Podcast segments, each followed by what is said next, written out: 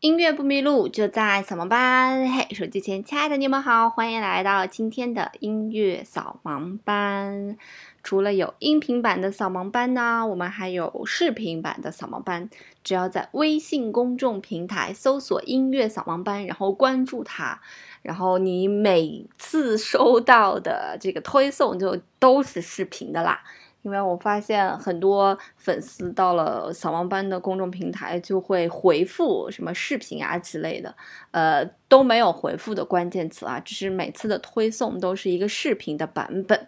那那个视频的版本和音频的有什么不一样呢？就是视频的可能会更直观一些，那所讲的知识呢可能会更杂糅一些，而音频的呢可能会讲的知识还是会比较聚焦一些吧。今天呢，想跟大家来聊一聊一些跟音乐制作有关系的软件。其实现在在市面上有非常非常非常多的音乐制作的一些软件。那么这些软件呢，也有一些比较专业的，也有一些啊比较入门的一些软件。所以今天呢。跟大家一起来推荐一下哈。其实我个人觉得，一个最最最最入门、最最最最基本、最最最最最好上手的，其实就是苹果开发的一款叫做酷乐队的软件啊，叫做 Garage Band。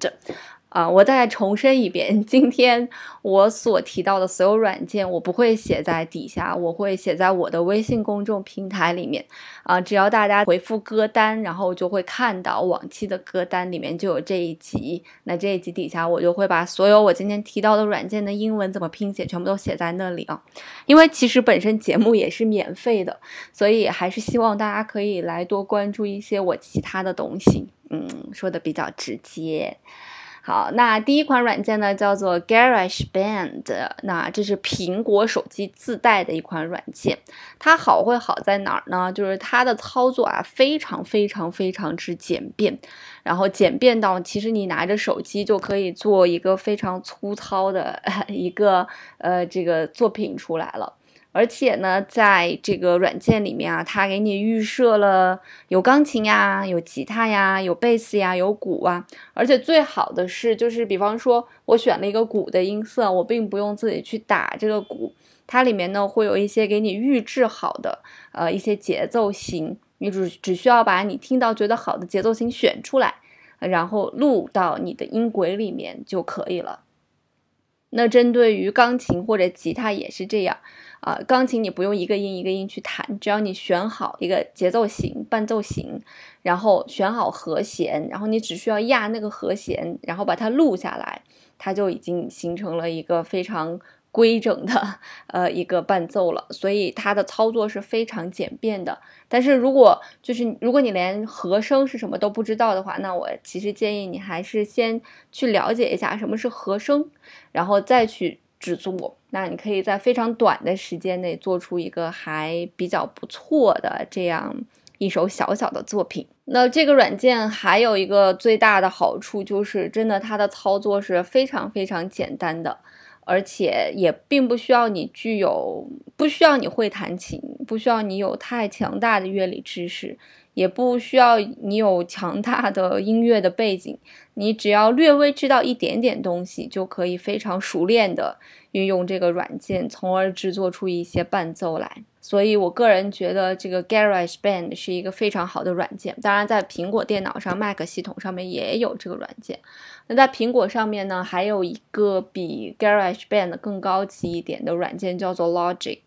现在 Logic 应该是已经升级到了 Logic Ten、Logic Pro Ten 了啊，就是那这个软件相较于 Garage Band 来讲就会专业很多。虽然我不做编曲啊，我我的歌都是基本上交给别人编的，但是我也慢慢的开始在学习这个东西。然后呃，Logic 这个软件它就要。比 Garage 这个专业很多。那我基本上所有做专业音乐，就是给一些大牌做歌的很多朋友，也基本上都在用这个 Logic 这个软件啊。首先，它的整个的界面就是苹果的操作要比 Windows 其实真的简单很多。反正我个人觉得，不管你用 Microsoft 或者苹果什么其他自带的一些软件，好像用起来都要比 Windows 的简单一些。所以整个 Logic Pro 它用起来操作感会很好，呃，再加上它其实里面预置的一些 Loop 也比较好，然后它的音色的音源据说好像也比较好，所以很多朋友都在用。那我要强调一点是，我们今天跟大家介绍的很多软件都叫做宿主软件。什么叫做宿主软件呢？它的意思就是，这只是一个平台。如果你需要什么样的音色，你还需要再去加载音色。比方说，我这个宿主软件，它可能会自带一些常用的音色，钢琴啊、啊吉他呀、鼓啊。那比方说，你现在需要一个古筝的音色，或者需要一个什么印度的西塔琴的这种音色，那你可能就要去相应的地方去把这个音色下载下来，然后安装到这个软件上面，你才能去使用。所以我们今天所介绍的这些东西，通通叫做宿主软件。所以在苹果电脑上，就是这个 Logic Pro 10就相对来讲会比较好用一些。当然，GarageBand 我们前面介绍那个软件是一个免费的软件，如果你是苹果系统的话，它其实是自带的。但是 Logic 这个好像是要付费的，大概一千多块钱吧。那你自己可以看，如果你有朋友有什么苹果账号啊，你可以拿他的账号下载 也可以。那在 Windows 系统上呢，我们最最常用的一个用来做编曲的一个软件呢，叫做 Cubase，呃，还有一个叫做 Nuendo 的，它俩是一个公司生产的，所以其实操作是一模一样的。那我基本上看我的朋友都在用 Cubase，所以我也下载了 Cubase。那么这个 Cubase 就是大家就都用了，然后也是一个宿主软件，就是我们刚才所讲的。那你需要一些音源的话，你还要去下载。有一些音源是非常大的，有一些音源可能就是简单的音源，就是几个几个 G 大几个 G，好一点的音源可能几十个 G 上百个 G 都有。那它有一些音源可能就是就是那个我们叫采样音源，它都是纯纯的，比方说斯坦威钢琴的这个音源，它都是纯纯的把斯坦威钢琴的这个音色采集下来，然后预设进去。所以它其实那个钢琴的音色啊，不是仅有一种，它有很多种钢琴，什么明亮的、古典的、现代的，那包括这个键盘类的还有很多，比方说像管风琴呀、电钢琴呀、什么酒吧钢琴呀，反正大概能有个几百种，就光钢琴的音色都有几百种。那包括提琴，它还有很多，比方说一把提琴、两把提琴、四把提琴，还有提琴群。那包括有小提琴、中提琴、大提琴、低音贝斯，反正它都会分是一把琴还是多把琴，还是整个这一群的提琴，所以它那个声音出来的质感都不一样。那包括提琴还会有这个拉弦的提琴，呃，声音是绵延不断的；还有拨弦的提琴，听起来有点像是那种弹拨乐器啊，是嘣嘣嘣的声音，不是连续的声音。所以这又有很多很多种音源音色。那包括那铜管也是有很多，木管也是有很多。那包括咱们中国的一些民族乐器，包括世界的一些乐器，还会有一些打击乐器的一些音色，包括鼓它也会有很多，比方说有电鼓。啊，啊有真鼓啊，还有非洲的一些其其他的一些鼓，反正打击乐好像说会有上百万种这种打击乐，那你要去加载这些音色音源，其实还是需要你的电脑的内存会比较大一些。